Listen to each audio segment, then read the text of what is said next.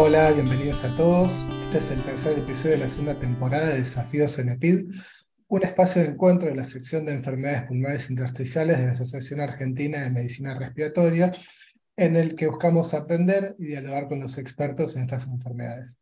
Mi nombre es Joaquín Maritano, junto a Tamara Décima, somos uno de los coordinadores de los podcasts de la sección de enfermedades intersticiales de la AMR. Tamara, ¿cómo estás?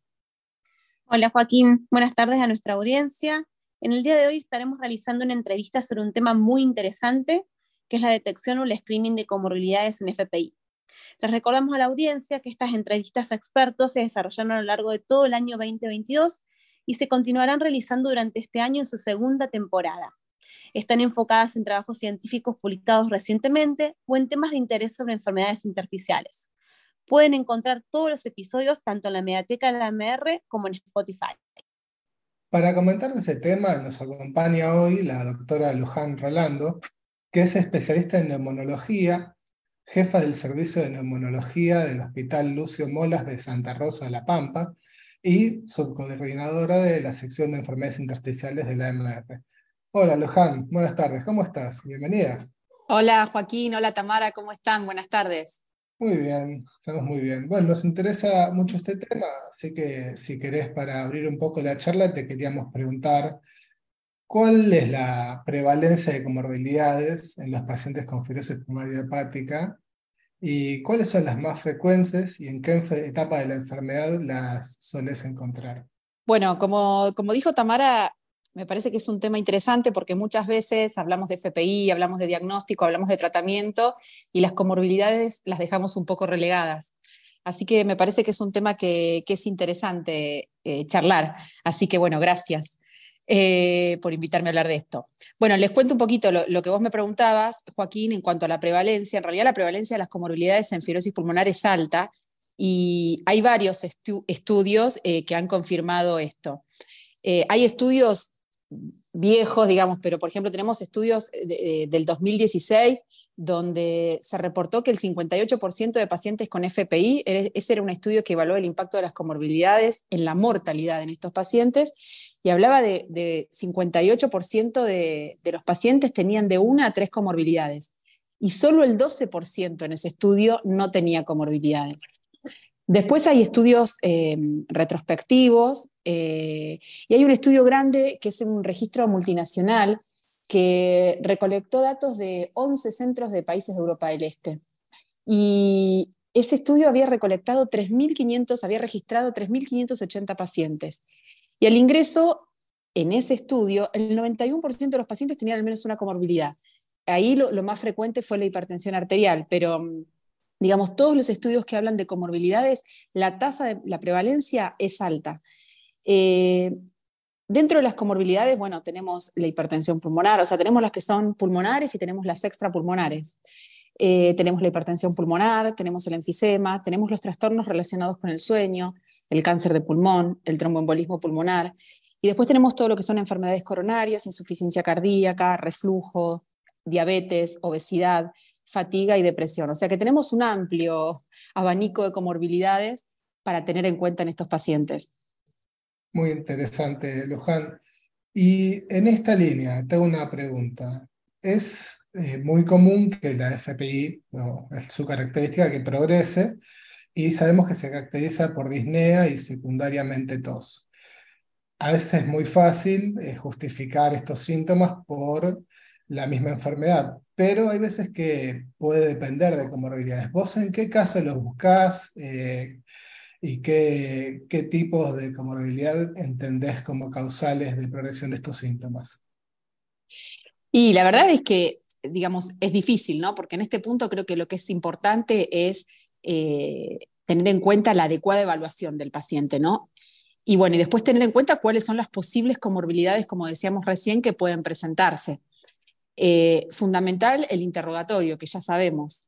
Eh, cuando, hay una, cuando hay síntomas que son desproporcionados con la enfermedad, con la progresión de la enfermedad, eh, pensar, en, por ejemplo, en hipertensión pulmonar, digamos, investigar síntomas puntuales que el paciente presenta para pensar en determinada comorbilidad. digamos, es importante, es importante porque eh, porque de las comorbilidades tienen que ver con la mortalidad. Entonces, eh, y de la buena calidad de vida de los pacientes. Si vos me decís en qué momento pensar en cada comorbilidad, es difícil, pero sí creo que siempre tenemos que tener presente toda eh, la gama de comorbilidades que pueden presentar estos pacientes y pensarlas cuando hay un empeoramiento de la clínica del paciente, en la práctica, en la práctica diaria. En realidad, cada vez que vemos al paciente tenemos que interrogar pensando también en estas comorbilidades. Una de las comorbilidades que mencionaste recién, Luján, es el cáncer de pulmón. ¿sí? Ahora, ¿cómo debemos comportar y estudiar estos pacientes? ¿Debemos hacer screening en estos pacientes? Y además, ¿la FPI, se considera un factor de riesgo para cáncer de pulmón? Bueno, a ver, Tamara, te voy a contestar primero la segunda y después la primera. Eh, en realidad, eh, a ver, si es un factor de riesgo, sí. La FPI es un factor de riesgo para el desarrollo de cáncer de pulmón, y para que tengamos una idea, comparado con la población general, los pacientes con FPI tienen cinco veces más riesgo de desarrollar cáncer de pulmón. Tienen una prevalencia global que, es variable, pero va desde 2,7% hasta un 48% la prevalencia de cáncer de pulmón en estos pacientes. O sea que es un factor de riesgo importante. Ahora, en cuanto al screening, es un poco discutido, porque hay estudios que sugieren el screening anual con tomografías de baja dosis en pacientes con alto riesgo de cáncer de pulmón y fibrosis pulmonar idiopática. Em, por ejemplo, aquellos que tienen eh, síndrome de superposición fibrosis enfisema o los que tienen una alta carga tabáquica. Pero a la vez, si nosotros leemos las guías para screening de cáncer de pulmón de la CHEST, cuando habla de que cuando un individuo tiene una condición comórbida severa, la TAC de baja dosis no estaría indicada siempre, ¿sí? ¿Por qué? Porque en realidad la mortalidad de la enfermedad de base limita los potenciales beneficios que podemos tener. Entonces, como conclusión, en realidad, el screening anual en estos pacientes tendríamos que evaluarlo caso por caso, dependiendo de la severidad de la enfermedad. Excelente, Luján. Otra de las comorbilidades extrapulmonares que siempre mencionamos y que tenemos que tener en cuenta es el reflujo gastroesofágico, que previamente se lo consideraba como un probable patógeno para FPI, hoy está un poco más discutido. Lo que te queríamos consultar si es recomendable el tratamiento con inhibidores de bomba de protones o con otro tratamiento a todos estos pacientes y si la presencia de reflujo gastroesofágico en estos pacientes afecta el curso del FPI.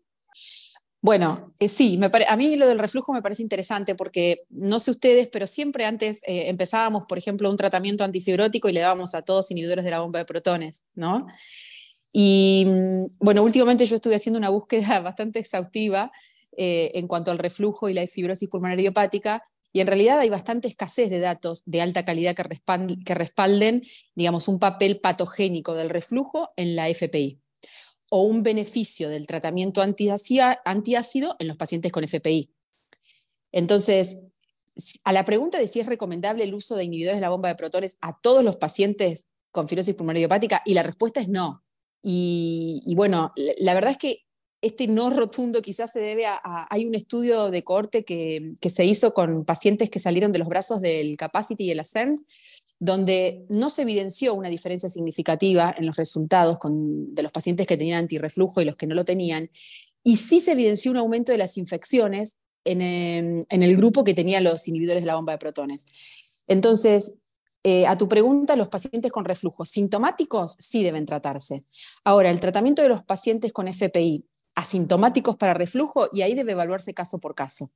Y después, en cuanto a la otra pregunta que me hiciste, en cuanto al curso de la fibrosis pulmonar, digamos, sí lo que está visto es que pacientes que tienen reflujo no tratado disminuye la sobrevida. Pacientes con FPI, reflujo no tratado, tienen disminución de la sobrevida. Y lo que sí, lo que sí se vio relación es entre mm, el reflujo en, la exacerbación, en pacientes con exacerbación del FPI porque se, han observado que en los VAL, en los lavados bronquialveolares de los pacientes con exacerbación aguda del FPI, los niveles de pepsina están elevados y la pepsina eh, actúa como un marcador, digamos, de aspiración gástrica. Así que si tiene que ver o no con el curso o si afecta el curso del FPI, y bueno, digamos, eh, tiene que ver entonces con la exacerbación del FPI, y ahí podría afectarnos el curso de la enfermedad, y si disminuye la sobrevida en los pacientes con FPI y reflujo no tratado. Muy interesante, Luján. Te hago otra pregunta. ¿no? Hay otras entidades que acompañan frecuentemente a la fibrosis pulmonar que quizás no son tan reconocidas como comorbilidades, pero que quizás deberían serlo más, que son los trastornos de ansiedad y depresión. Mm. ¿Cuán frecuentes son en este tipo de enfermedad? ¿Qué factores de riesgo hay para que los pacientes con FPI las desarrollen de forma particular? Sí, tenés razón, ¿no? ¿Y cuántas veces, digamos, no le damos nosotros como neumonólogos quizás tanta importancia a, estos trastornos? Porque la verdad es que también la prevalencia de depresión hay estudios que llegan hasta un 50%. Eh, la ansiedad un poquito más baja, pero también la prevalencia sigue siendo alta en estos pacientes. Y la verdad es que es importante porque la disnea y la depresión está visto que se influencian una en la otra. O sea, la disnea es la principal causa de los síntomas de depresión. Y a la vez la depresión exacerba la percepción de los síntomas respiratorios. Entonces es como un círculo vicioso, ¿no? Hay, respecto a esto, hay un artículo que es eh, muy lindo de Holland, publicado en Respirology, donde el objetivo era determinar, eh, más allá de la prevalencia, que es la que, la que yo les dije antes, eh, hablaba de los predictores de ansiedad y depresión. En realidad no eran pacientes con FPI, sino era en pacientes con enfermedad pulmonar intersticial en general.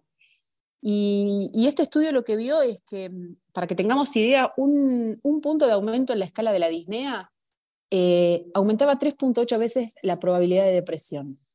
¿no? O sea, cómo el aumento de la, disnea aumentaba la, probabilidad la posibilidad de depresión. Y por otro lado, eh, este estudio también mostraba que cada eh, comorbilidad aumentaba la posibilidad de depresión. O sea, a más comorbilidades, mayor posibilidad de depresión. Entonces, creo que es, que es importante, tanto la depresión como la ansiedad, empezar a tener eh, tenerla en cuenta en estos pacientes. Bueno, Luján, esta fue la última pregunta. La verdad que te agradecemos muchísimo haber participado virtualmente de este espacio y obviamente esperamos tenerte de nuevo muy pronto. Bueno, chicos, yo les agradezco muchísimo a ustedes. Eh, la verdad es que hay que aprovecharlo, este espacio, para, aprender, para escuchar colegas. Eh, y bueno, ustedes de 10, así que bueno, gracias por la invitación y ojalá se repita. Muchas gracias. Nos encontramos en el próximo episodio de esta temporada de Desafíos NP.